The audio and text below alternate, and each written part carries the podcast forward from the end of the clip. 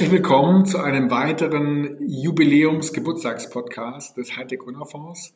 Wir sind 15 Jahre alt und wollten eigentlich mit einer super riesigen Party feiern, aber die Zeiten sind so, dass äh, man so viel Abstand halten muss, äh, dass die Party gar nicht so lustig geworden wäre. Deswegen machen wir 15 Podcasts mit 15 ganz, ganz tollen äh, Sprecherinnen und Sprechern und 15 Minuten.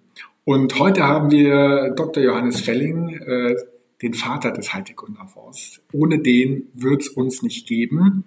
Und äh, da wird der Johannes auch gleich was dazu sagen. Äh, ganz, ganz herzlich, herzlich willkommen, lieber Johannes, und vielen Dank, dass du dir Zeit nimmst. Ja, hallo, klar, super gerne. Und da bin ich schon bei meiner ersten Frage.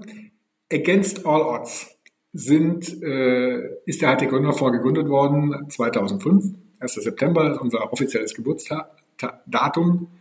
Und damals gab es Headlines äh, nach der geplatzten 2000er Bubble, The VC Model is broken, VC funktioniert nicht. Und es gab wirklich Leute, die gesagt haben, VC, das macht keinen Sinn, es funktioniert nicht. Und trotzdem äh, hat sich eine Gruppe von Experten zusammengesammelt und dann den Hightech Gründerfonds ins Leben gesetzt. Johannes, du warst da der, der Urvater, der Treiber. Wie kam das alles? Ja, damals eine super spannende Zeit. Also wir hatten ja in Deutschland 2004 gerade mal 20 Seed-Finanzierungen. Das ist ja so viel, wie vielleicht der Köln-Bonner Raum zusammen hat heutzutage, keine Ahnung. Vielleicht ein bisschen größer. Äh, aber das war ja eine unerträgliche Situation. Du hast ja erzählt, Dotcom-Blase war geplatzt. Ähm, der VC-Markt lag da nieder. Die äh, LPs hatten Geld verbrannt, hatten keine Lust mehr in VC zu investieren. Business Angel haben sich zurückgezogen. Die VC-Fonds selber waren unter Wasser. Es war ja eine ziemlich äh, ja, niederschlagende Situation damals gewesen.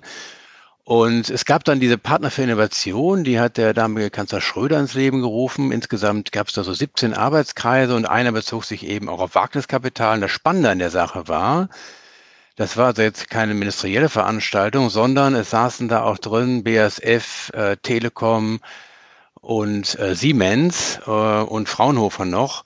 Und dann haben wir in dieser Arbeitsgruppe gesagt, komm, jetzt müssen wir was tun und haben in zehn Sitzungen ein Konzept zusammengebastelt, das so überzeugend im Endeffekt auch war und wo wir einfach äh, von beiden Seiten das Beste zusammengebracht haben. Von Ministeriumsseite all diese typischen Hürden, Beihilferecht, Haushaltsrecht, Beteiligungsrecht und so weiter und, und von den äh, von den Unternehmen her diesen Mindset, die hatten alle VCs Tochter, die wussten also, wie das geht. Und das haben wir zusammengebracht. Das war nicht trivial, haben uns auch ordentlich mal gefetzt zwischendurch, wie das sein muss.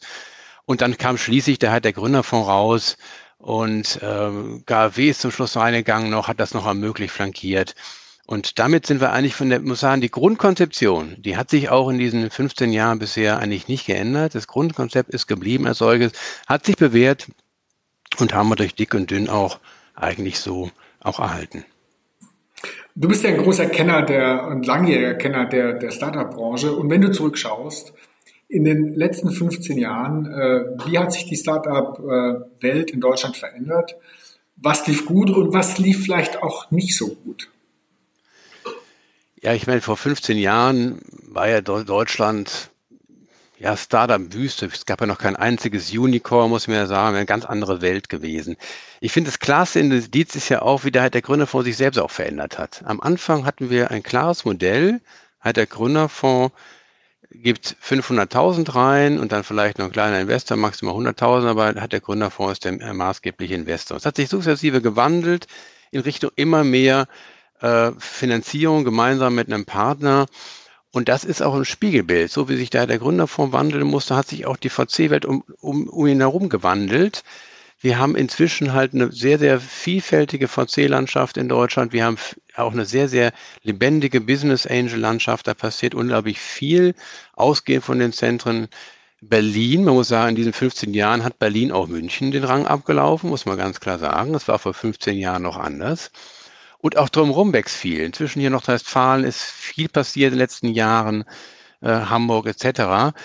Ähm, insofern ist eine ganze Menge passiert. Ich glaube, ähm, Deutschland hat in den letzten 15 Jahren einfach einen weiteren Entwicklungsschritt vorangegangen und ist jetzt sicherlich da, wo vielleicht das Silicon Valley vor 15 Jahren stand.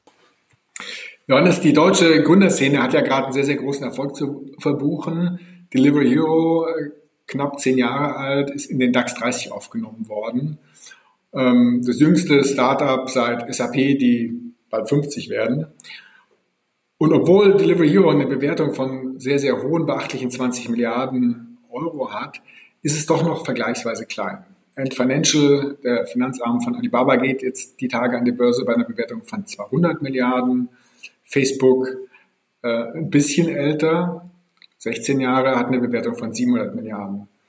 Warum gelingt es uns nicht, richtig, richtig große Unternehmen im dreistelligen Milliardenbereich hervorzubringen, die dann auch wirklich Weltmarktführer sind äh, und äh, eben auf Augenhöhe agieren mit den chinesischen und amerikanischen Top-Unternehmen? Ja, also ich denke, es geht hier im Endeffekt um drei M's. Mindset, Market und Money. Mindset, das fängt damit an, dass in Deutschland noch zu wenig das Think Big Denken ähm, verbreitet ist. In Amerika denkt jedes Startup, ich will die Welt erobern. Ich will eines Tages ein Produkt produzieren, was die Welt verändert. Und denkt jetzt nicht an den amerikanischen Markt, geschweige denn vielleicht den Markt in San Francisco, sondern er denkt in den weltweiten Markt. In Deutschland sind wir da noch zu bescheiden manchmal unterwegs. Wenn ein Startup aber richtig erfolgreich werden will, richtig groß werden will, dann muss es groß denken. Und zwar von Anfang an muss es groß denken. Man muss den Ehrgeiz haben und den Willen haben, das auch durchzuziehen. Thema Market. Wir sind in Deutschland zwar der größte Markt in Europa, 80 Millionen, aber wir sind im Vergleich zu den USA oder auch zu China immer noch klein. Und das hat was vor allem mit Geschäftsmodellen zu tun, bei denen Datenmengen eine Rolle spielen. Natürlich bei KI vor allem. Man sieht, wie China auch jetzt im Moment ein unglaubliches Momentum hat in dem Bereich.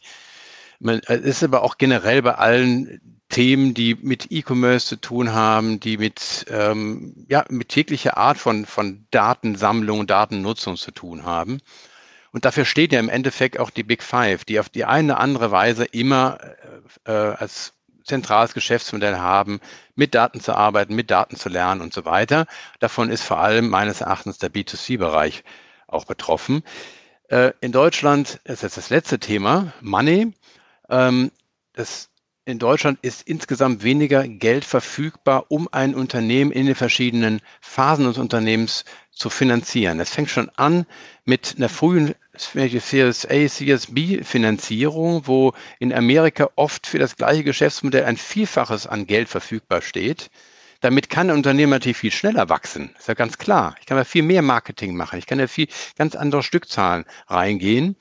Ähm, und im Endeffekt natürlich auch die Finanzierung dann äh, in Richtung Wachstumsfinanzierung. Wir haben in Deutschland zu wenig große Venture Capital Unternehmen. Wir müssen das Geld importieren gewisserweise an der Stelle. Und im Endeffekt auch das Thema Börsengänge ist nach wie vor in Deutschland, auch in Europa insgesamt, aber vor allem in Deutschland ein großes Thema. Das gehört auch dazu. Das ist der letzte Schritt, um ein Unternehmen dann auch wirklich zu einer richtigen Größe werden zu lassen. Ich meine, im Endeffekt alle großen Unternehmen in den USA, aber auch jetzt natürlich Ant Financial, äh, der Ritterschlag erfolgt dann an der Börse, um dann nochmal ein Vielfaches auch an Kapital aufnehmen zu können. Absolut. Ant Financial peilt irgendwie 25, 30 Milliarden Emissionsvolumen an und damit haben die natürlich eine Kriegskasse, die riesig ist im Vergleich zu gerade den deutschen Wettbewerbern oder ähnlichen Unternehmen. Beim Internet haben wir das Rennen wahrscheinlich so ein bisschen verloren. Tim Möttges redet ja von der ersten Halbzeit, die, die wir verloren haben. Jetzt kommt die zweite Halbzeit. Gibt es auch andere Stimmen? Dass die Themen, die eben aus dem Internet hervorgegangen sind, da, da haben wir einfach zu viel, äh, zu viel ja, verloren. Was sind denn die Technologiefelder, wo wir noch Chancen haben? Weil Technologie ändert sich dauernd, Innovation ist hochdynamisch neue Chancen bieten sich permanent.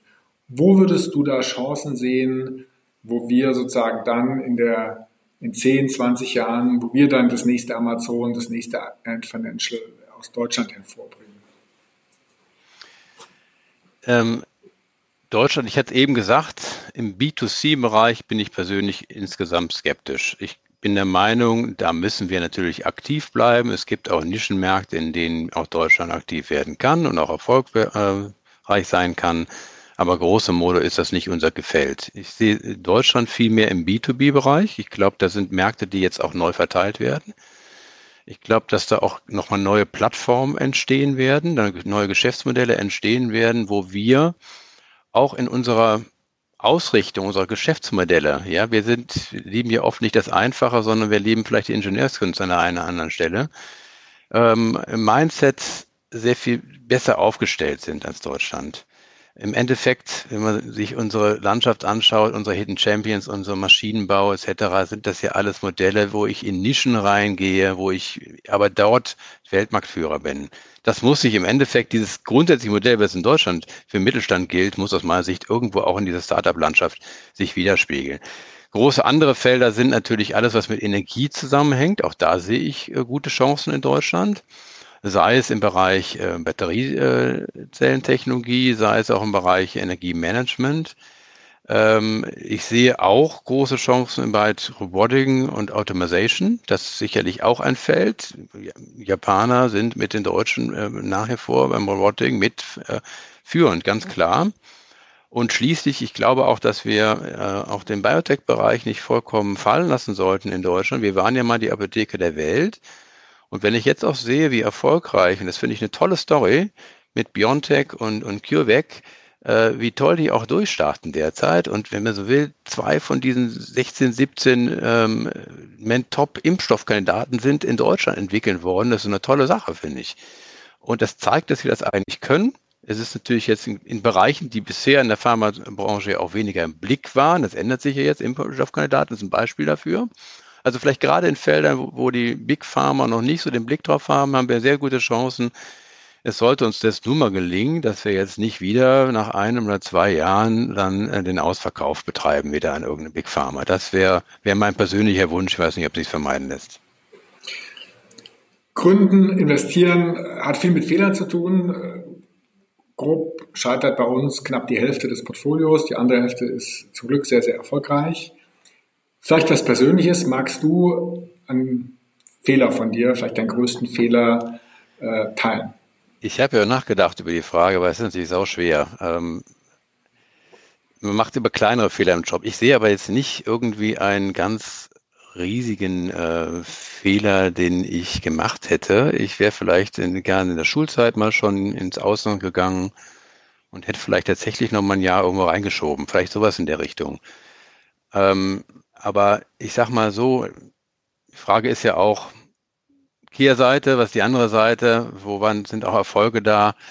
Ähm, ich, also ich finde es wichtig, wenn ich mit Kollegen spreche, auch im Ministerium, die sagen mir, ja, ich habe 20 Jahre lang jetzt Reden geschrieben, ich habe 20 Jahre jetzt Grundsatzarbeit gemacht, ein Papier nach dem anderen, habe irgendwelche Beiträge eingesammelt. Da sage ich, ähm, daran will ich mal nicht gemessen werden. Mir ist das viel wichtiger, dass es mir gelungen ist, ich sage mal, meine Position, die ich habe oder hatte, wie auch immer, zu nutzen, um damit Dinge voranzutreiben. Guck mal die Exist-Landschaft an. Was haben wir denn?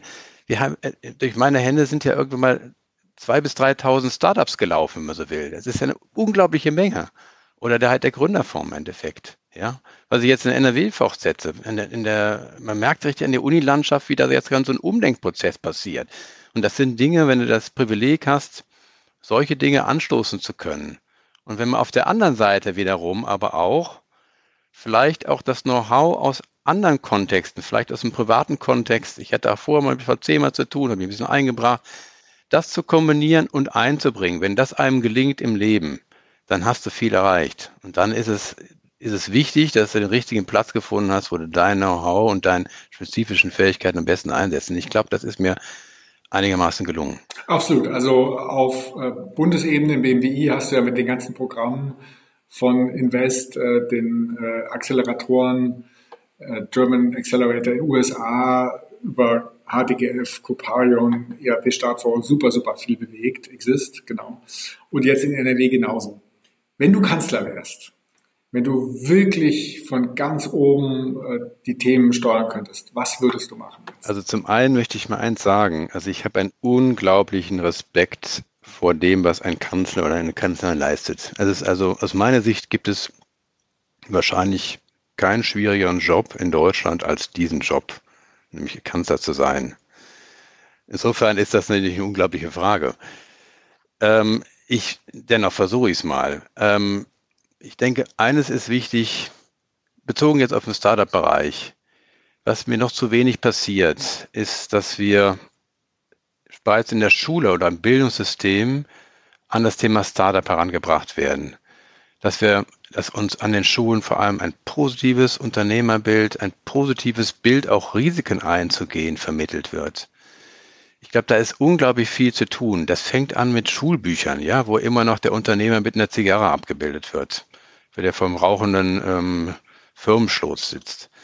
Das, das geht aber auch weiter natürlich ähm, über die Lehrer selber, die, die da oft ja vielleicht noch aus der 68er Generation stammen, ich weiß es nicht, ja. Und ich glaube, da ist, ist viel zu tun. Ähm, ich finde es gut, wenn jetzt beispielsweise da auch mehr an den Unis passiert, also in der Lehrerausbildung, aber auch äh, viel passiert im ähm, Bereich von Weiterbildung, aber auch Fächer wie Wirtschaft jetzt angeboten werden. So, ich glaube, das ist wichtig, dass da einfach der Mindset da ist. Das ist extrem wichtig. In dieser Phase bildet sich aus, wofür ich mich dann interessiere als Teenager.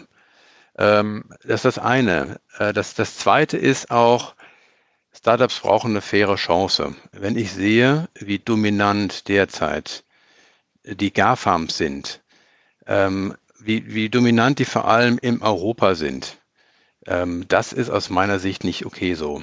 Da muss aus meiner Sicht mehr passieren. Jetzt haben wir das Problem, das eine ist eigentlich, wenn man so will, Landesebene, Schüler, Schulsektor. Damit um. Das andere ist zum Teil ja auch Kommissionslevel, ja, also EU-Ebene. Ähm, nichtsdestotrotz, der Bund hat auf beide Dinge Einfluss und es gibt auch genügend zu tun äh, im Kartellamt, ähm, im deutschen Kartellwesen. Also insofern, ich glaube, diese Themen müssen auf jeden Fall transportiert werden. Ich bin auch der Meinung, dass, wie gesagt, die, die Macht der Big Five müssen auf eine Art und Weise beschränkt werden. Es gab ja kürzlich auch den Vorstoß hier der, der Travel Startups ähm, Richtung Google das muss begleitet werden und ich glaube, da ist man nachher vor noch nicht gut genug aufgestellt, dass Startups hier auch eine Chance haben. Als letztes, ähm, was mich eben auch ärgert, ist das Thema Börse, kann ich nicht oft genug sagen. Ich bin der Meinung, dass da was passieren muss. Wir brauchen eine bessere Aktienkultur in Deutschland. Aktien, es ist ein Wahnsinn, wenn man jetzt schaut, wie viel ich über Aktien verdienen kann. Und wenn ich über viele, viele Jahre gehe, relativ risikolos und wie wenig eigentlich getan wird, äh, auch in der Vermögensbildung äh, Aktien auch ins Portfolio zu nehmen. Ja, es kann ja über ETF sein oder über Fonds, wie auch immer, soll es auch sein. Da passiert zu wenig und deswegen ist doch zu wenig Geld da. Ja, und das ist, äh, ich glaube, da ist eine Menge zu tun, auch ähm, das wird reichen. Absolut, super Antwort. Und es bringt mich zu meiner allerletzten Frage. Ganz kurze Antwort. Wo würdest du investieren? Amazon oder Bitcoin? Ja, ich würde in Amazon investieren. Bei Bitcoin bin ich noch nicht überzeugt, wie die Story ausgeht.